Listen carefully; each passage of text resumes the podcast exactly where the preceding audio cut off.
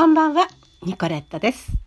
お元気ですか皆さん。もう3月8日、ね、月曜日です。さて今日はですね、えーっと、ハンガリー滞在のお話の続きを話していきたいと思います。すごくスローテンポなので、こんなことやってたら何年かかるかしらっていう感じですね。お話が全部終わるまで。だからちょっとはしょりながらお話ししますけども、前回は、えーせっかく行ったハンガリーで復活祭だったのでお店がどこもかしこも閉まっていたというお話まで行きましたよね。はい。それでね、私たちの、うん、滞在何日目になるかな。あのー住むところが決まっていませんでしたので、まず住むところから決めなくちゃということで、エクスプレスというハンガリーの新聞があるんですね。そこでね、アパートを紹介しています。私はそこで、えーいろいろ探しまして、で、電話をして、それで、えっと、まあ、アパートを探したわけです。何軒かね、あの、訪ねて行ったんですけれども、行ったらね、あ、ごめんなさい、もうさっき決まりましたとかですね。ああ、まあそんな感じでね、なかなかいいところが見つからなかった。しかもね、子供3人でしょ？だからね、ちょっといろいろ条件的にね、少し広くないと大変でしょ？しかも、どこがいいか。まあ学校との関係とかいろいろあるんですけれども、まあね、どうしようかっていうことで。最終的にそのエクスプレスで見つけることができたんですけれどもね。その前に、まず子供たちの学校を決めなきゃならないでしょうちのね、上の娘の学校はすぐに決まったんです。え、ピアノの先生に紹介していただいた方がね、ブダペストで非常に著名な日本人で、ご主人はハンガリー人だったかな？うん。で、その方を訪ねて行きなさいと言われてまして、で、その方を訪問しました。えー、バラガ丘というね、お金持ちが住んでいる場所です。そこに行きました。ねえ、その方にお会いして、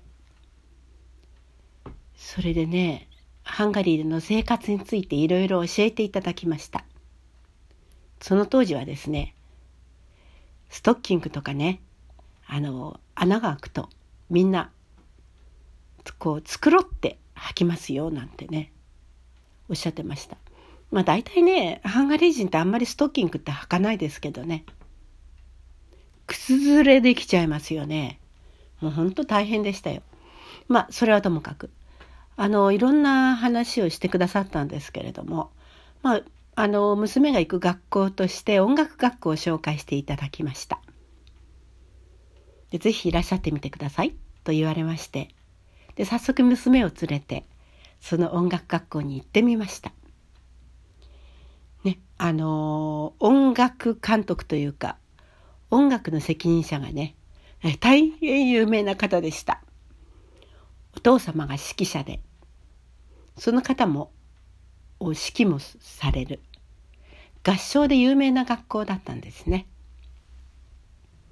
でそこに娘を連れて行きまして。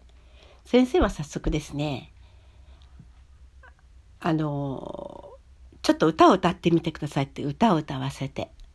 それからピアノを弾いてはいこの音楽に合わせてえ歩いてみてください。とかあと拍手してみてくださいって。手拍子ですね。えー手拍子をやらせて、うん。それから、じゃあ、ピアノ弾いてみてください、と言って、えーピアノを娘に弾かせました。でね、あの、はい、いいですよ。はい。もう早速、あの、入学、はい、認めますと。すぐに来てくださいって言われましてね。あ、びっくり。それで、そんな感じで娘の学校はすぐ決まっちゃったんです。ですから、娘の学校に近いところをアパートを探そうということで、で、アパートが決まってから、ああ、下の男の子たちの学校を決めようということでですね、まずそのエクスプレスでアパートを探したわけです。で、あの、イロッシュバイ通りというところにアパートが見つかりました。えっ、ー、と、お部屋いくつあったかな ?2 つ、3つ、あ、3つですね。それ以外に、あの、キッチンがありまして、ダイニングキッチンかな？はい。で、アパートの3階だったかな？一番上のお部屋でしたね。大家さんはね、あの、シャッターあるでしょ？シャッターを作っている会社の方だったんですね。でご夫婦でその会社をやっていてそれでねそのアパートのすぐ近くに住んでいるのに来る時わざわざ車に乗ってくる方でしたね。えこんな近いのに車に乗るのって感じですけどそれでねあの訪ねていきましたらちょうどご家族全員で壁にペンキを塗っているところでした。あハンガリーは職人さんなどに頼まないで自分たちで壁塗りしたりするんですね。でプンプンプンプンペンキの匂いがしていましたけれどもまあそこでとってもいいねあのファミリーだったんですね。それで私たちもとても気に入ってねそれでそこにもう即決めちゃいました。ねえー、周りは緑がいっぱいでスローバキアの大使館があったりもうとにかく素敵な場所でしたね。それでそこでの生活が始まります。まあ、引っ越しは簡単でしたね。車をちょっと借りて、ちょっとしかありませんから、荷物を積んで、まだ日本からの荷物はついていませんでしたので、それで、まあ、ささっと引っ越しを済ませてそれから子どもたちの学校を決めなければなりません。ハンガリー人の友人がですね学校を探してくれました。そのヨロシバイ通りの近くにあるヨージェフ・アッテラ小学校というところですね。ヨーゼフ・アッテラというのは詩人です。ね、えー、ベンツール通りは画家の名前。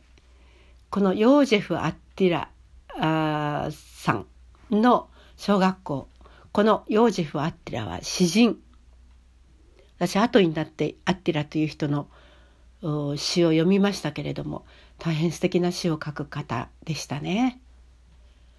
はい、その学校はねあのブダペストの数学コンテストで1位になった学校ですって言うんですね。まあそんなのはどうでもよかったんですけれども近くの小学校で「ここがいいと思いますよ」って言われてで早速あの校長先生に会いに行きました。その校長先生はあのまあうちにはベトナム人とか外国人が何人かいますと言ってくださってですねあのいいですよあのぜひあのお入りくださいと。ただあの成績表は必要ですので日本語に翻訳す正式に、えー、正式なスタンプを公的なスタンプをしたうん成績表を提出してくださいと言われましてああまあこれがちょっと大変だったんですけどね知り合いがいないし、まあ、公的機関に行きましてえー、っとこの翻訳をしてもらいました。ね。いやいやいやいやいやところがですねでそれを持っていったんですけれども今はねあのもうあの学年が終了していますと。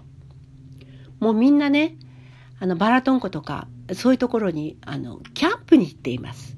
だからもう授業はありません。5月でしたけどね。授業はありませんよって。えー、6月じゃないんですかって言ったら、もう授業ありません。みんなキャンプに行ってます。ということで、入る学校は決まったんですけど、授業はね、もう9月1日までないんですよ。ああ、そうか、大変だなということでですね、そんな一日が始まりました。ね。ハンガリーでの、えー、学校生活が始まるんですけれどもね。うん、大変でしたね。はい、この続きはまた次回、今週？今週の、うん、水曜日になりますね。また皆さんお会いしましょうね。何か質問ありましたら、質問お受けいたします。それから、まあ、いろいろと、あの、お話ししたいこと、こんなことを話してくださいというのがありましたら、えぜひ取り上げたいと思いますのでね。うん。お待ちしてますよ。また、ネギマークもしつこいようですが、お待ちしてますよ。うん。ね。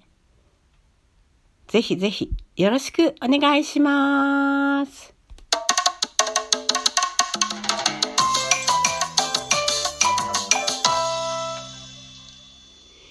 ニコレットでした。また水曜日。ビスントラータシュラー。